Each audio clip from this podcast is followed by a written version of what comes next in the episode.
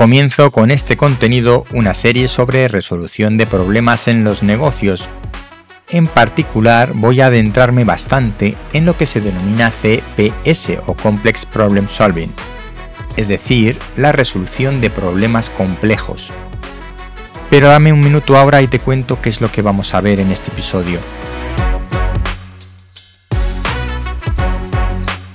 Antes decirte que he aprovechado el feed del podcast personal que tenía parado desde hace unos años para incorporar ahora esta serie de contenidos sobre la resolución de problemas en los negocios y el CPS.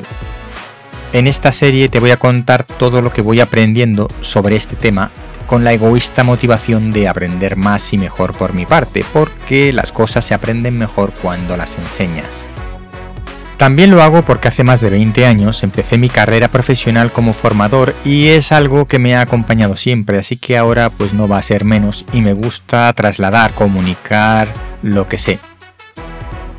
No me entretengo en más preliminares y vamos a ver los temas de hoy para empezar esta serie sobre resolución de problemas.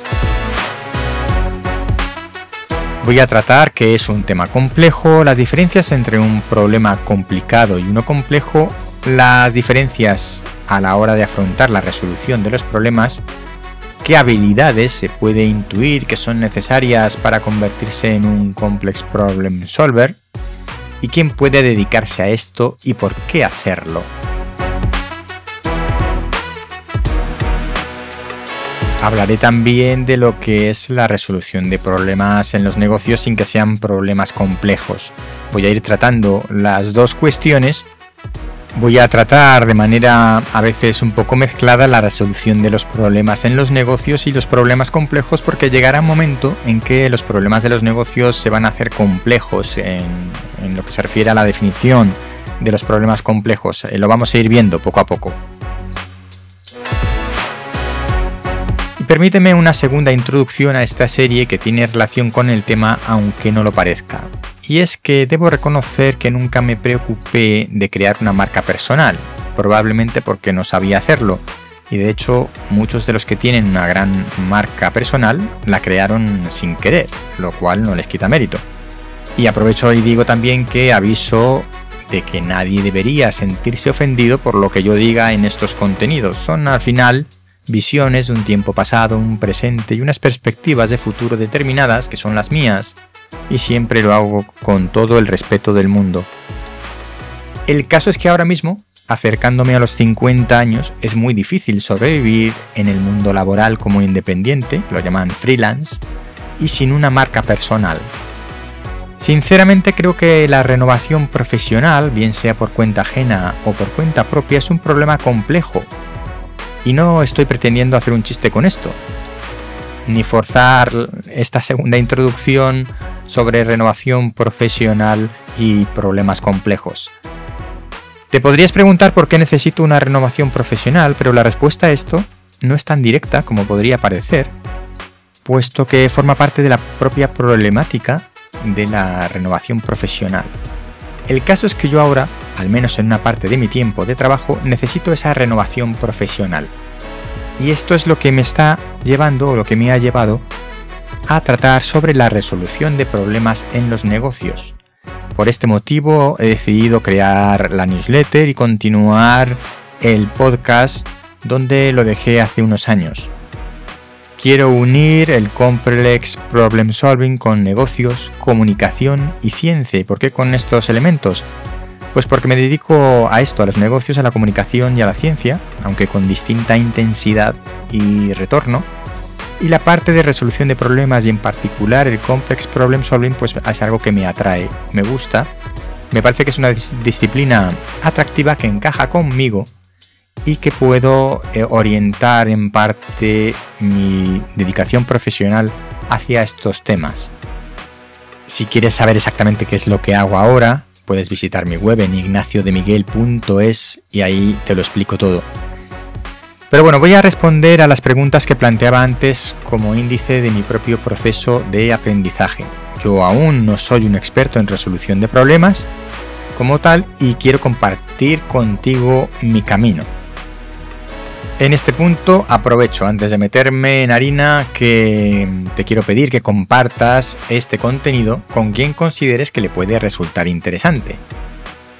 Ya sabes que lo puedes escuchar en podcast, también está en newsletter en Substack, en ignaciodemiguel.substack.com, pero también lo podrás leer en el blog de ignaciodemiguel.es. Si lo compartes, me hará mucha ilusión, no voy a ganar más dinero, pero mi ego crecerá un poco. Pues vamos allá con el tema, después de estas dos o tres introducciones que he hecho para retomar el podcast, vamos allá con la definición de qué es un problema complejo, o más que una definición para entender qué es un problema complejo, o qué puede ser un problema complejo, y las diferencias entre un problema complejo y complicado, que son dos cosas diferentes. No voy a parafrasear a los expertos porque entonces no tendría ninguna gracia que estuvieras aquí escuchándome a mí. Pero voy a intentar definir con un ejemplo qué es un problema complejo. Un mueble de IKEA, montar un mueble de IKEA, es complicado. Y elegir entre una docena de tipos de hamburguesa también. Pero no se puede decir que sean problemas complejos. Los muebles de IKEA tienen unas instrucciones detalladas y una vez que montas un mueble, eres capaz de montar otro mueble igual casi sin las instrucciones, mucho más rápido y mejor, sin equivocaciones. Así que es complicado, o puede llegar a ser complicado, pero no es complejo. Lo de la hamburguesa a lo mejor te parece más discutible porque ¿cómo voy a elegir una hamburguesa si me gustan todas? Lo difícil de este problema no es resolverlo, es seleccionar el criterio por el cual te vas a guiar para hacer tu elección. Por eso a mí no me parece un problema complejo. En realidad se trata de hacer una lista de los criterios por los cuales puedes hacer la selección de tu hamburguesa y estos criterios son finitos. Cantidad de hambre, apetencia de los ingredientes, probar algo nuevo, los que sean. Pero una lista finita de, de parámetros. Y al final, si tú eliges o priorizas algún parámetro, pues al final obtendrás tu solución al problema de qué hamburguesa escoger. Pero hay un detalle importante en esto de la hamburguesa. Y es que si tienes que elegir un solo tipo de hamburguesa para dar de comer a 100 comensales, ya no es lo mismo. Y ahora es cuando empezamos a adentrarnos en el mundo de los problemas complejos. ¿Por qué? Porque acabamos de meter a jugar el factor humano. Este ejemplo de la hamburguesa te puede parecer demasiado simplista y, poco realista, aunque no tanto si estamos organizando un banquete para una celebración como una boda. Pero bueno, te voy a poner otro ejemplo real. Probablemente recuerdas, porque en estos días todavía sigue siendo de actualidad, el caso de la presa de Valdecaballeros en Extremadura, España, para los que seáis de fuera, que va a ser demolida. ¿Demoler una presa es un problema complicado o complejo? Pues desde luego desde un punto de vista técnico es algo complicado porque hay que seguir unos pasos determinados para poder hacerlo. Hace falta una determinada maquinaria, hacer cálculos, seguir un proceso meticulosamente planificado, etc. Es decir, es un problema complicado, técnicamente complicado. Y este problema complicado tiene un pero. Ese pero eh, lo ponemos desde el punto de vista de la toma de la decisión para demoler la presa. En realidad, la toma de la decisión de demoler la presa es un tema complejo porque hay consideraciones sociales, económicas y medioambientales a tener en cuenta en un proceso así. Estas consideraciones al final tienen que ver con las personas, los lugareños se abastecen ahora del agua de esa masa de agua, de esa presa. Dicen que sin la presa el río se seca en verano y que se quedarían sin agua. Se ha creado un ecosistema alrededor de la masa de agua artificial, que es muy interesante, y una vez que elimines la presa, ese ecosistema acuático va a desaparecer, pero también es verdad que se recuperarán los ecosistemas fluviales del río desde el punto de la presa hacia adelante. También dicen los lugareños que parte del turismo que tienen, que es gracias a la presa, y además el agua no solo se usa para el consumo humano, sino también para la agricultura y la ganadería, por lo que eliminar la presa supondría un perjuicio económico bastante importante. Obviamente la Confederación Hidrográfica correspondiente ha dicho que no les va a faltar agua para todas sus necesidades. El caso es que ahora ya no parece un problema técnico, ahora es un problema relacionado con las personas. Un problema de tomar una decisión, de trasladarla y de cómo abordar las dudas o los problemas, los inconvenientes que sienten los afectados que van a sufrir. Así que acabamos de convertir un problema complicado técnicamente en realidad en un problema complejo antes de llegar a la parte técnica de demoler la presa. Y esto hay que gestionarlo. No hay unas instrucciones para gestionar un tema así. Y si mañana queremos demoler otra presa, además, lo que hagamos para resolver el problema de esta no va a servir para la de aquella, porque las circunstancias que rodean a cada presa, a cada persona, a cada grupo de personas, son diferentes. Así que pensando en cómo resolver esto, me planteo cuáles son las habilidades para una resolución de un problema complejo de este tipo y quién puede dedicarse a esto. Y es aquí donde yo meto las otras facetas de mi eh, actividad profesional y, y verás a continuación cuando te lo cuente por qué las introduzco.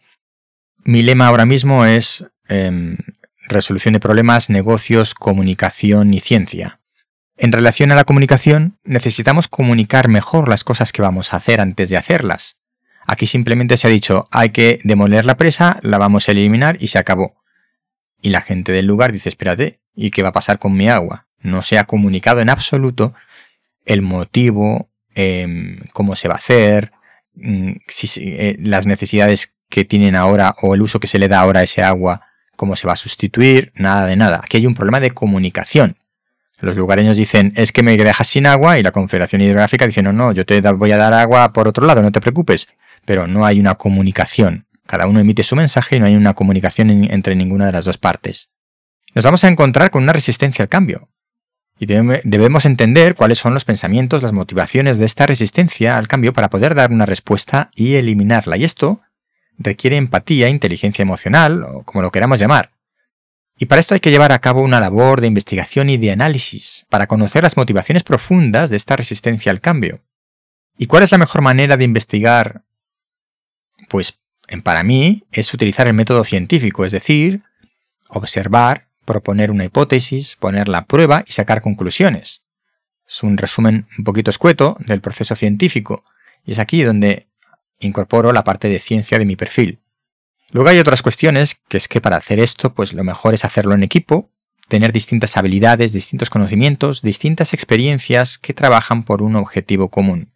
Y también creo que para plantear estas hipótesis y validarlas, y poder saber cuáles son las motivaciones reales de la oposición que hay en los ciudadanos de los alrededores de la presa, para su demolición hay que ser también creativos para plantear las hipótesis y sobre todo para plantear las propuestas para resolver el problema, que será una serie de cosas a hacer en un determinado orden y de una determinada manera. Por eso decía que aunque demolamos tres presas diferentes, cada una tendrá una solución diferente, una gestión diferente y no se puede, en realidad no se puede dar una solución única para todos los casos, porque lo que hay que hacer hay que hacerlo en un determinado orden, de una determinada manera, y esto es personalizado para cada problema, aunque podamos, nos pueda parecer al principio que el problema es el mismo, la demolición de una presa. Así que llegados a este punto y viendo que hay que es necesario o es bueno tener una serie de perfiles o una serie de conocimientos muy variados para cometer la resolución de problemas complejos, mi conclusión es que los mejor preparados para hacerlo son personas que han vivido muchas experiencias diferentes y que, aunque a veces sea sin saberlo, han tenido que resolver pequeños problemas complejos, gestionar personas y aportar soluciones creativas. Y todo esto es lo que hace, en parte, para mí, un consultor de negocios. Aunque hay quien considera la, considera la consultoría como una aplicación de recetas, y en cierto sentido, pues es así, pero creo que hay componentes de complejidad que requieren soluciones a medida y esto también es eh, parte del trabajo del consultor de negocios. Así que, como ves, he metido todas las eh, disciplinas que rodean mi mundo profesional, aunque de negocios ha hablado poco y este episodio y esta serie de contenidos es para hablar de resolución de problemas en los negocios. Pero el punto de partida es que la persona que sabe resolver problemas en los negocios y es a, lo que lleva todo esto, en realidad, en cualquier ámbito de la vida, no solo el que sabe resolver problemas en los negocios, sino que sabe resolver problemas en un determinado ámbito de la vida, es aquel que antes se ha enfrentado a ese tipo de problemas, que ha probado soluciones y a veces acertado y otras veces no. Con el tiempo y con una buena variedad de oportunidades aprendes a localizar patrones para la resolución de problemas, y esto es la consultoría. Para mí es diferente encontrar un patrón y aplicar la solución a aplicar una receta. Creo que no es lo mismo un patrón y luego personalizar ese patrón a aplicar una receta. Por eso creo que la consultoría en realidad es algo más que aplicar recetas. Y un día te das cuenta de que todo lo que sabes y toda tu experiencia solo sirven para certificar una cosa, que es que no tienes ni idea de cómo resolver un problema. Porque no hay una receta, porque no encuentras un patrón. Cuando no hay receta y no encuentras un patrón, estás ante un problema complejo. Y a continuación entonces yo me pregunto si un recién licenciado en lo que fuera, bueno, perdón, graduado, porque yo soy de la quinta de los licenciados, pero ahora son graduados. Si cualquier graduado sería capaz de resolver este problema eh, en un negocio, hablando de los negocios, al igual que, que, haría yo. Y bueno, esta pregunta a mí me daba miedo responderla. Haciendo un pequeño juego de palabras, creo que la experiencia es un grado y que para eso no hace falta ir a la universidad, tal vez para otras cosas. Y que esa es la diferencia, esa experiencia, entre el recién egresado de la universidad y alguien que tiene un recorrido profesional, como en mi caso de 20 años. Y ojo, que no lo digo por presumir, ni por experiencia, ni por edad. Creo que la experiencia hace falta para resolver problemas en los negocios. No es la única condición, eso sí, está claro, pero creo que sí es una condición necesaria. En realidad, la experiencia es necesaria para resolver problemas en cualquier ámbito, sobre todo cuando no puedes aplicar esas recetas ni encuentras esos patrones tan evidentes. Bueno, me estoy alargando mucho, sirva este contenido como introducción al tema de la resolución de problemas en los negocios. Espero que no estés de acuerdo con todo esto que yo he contado y que me lo digas. Seguro que hay algo que he pasado por alto y merece la pena que me lo hagas saber. Así que espero tu respuesta, si me quieres decir algo, y si no, pues te espero en el próximo contenido. Hasta pronto.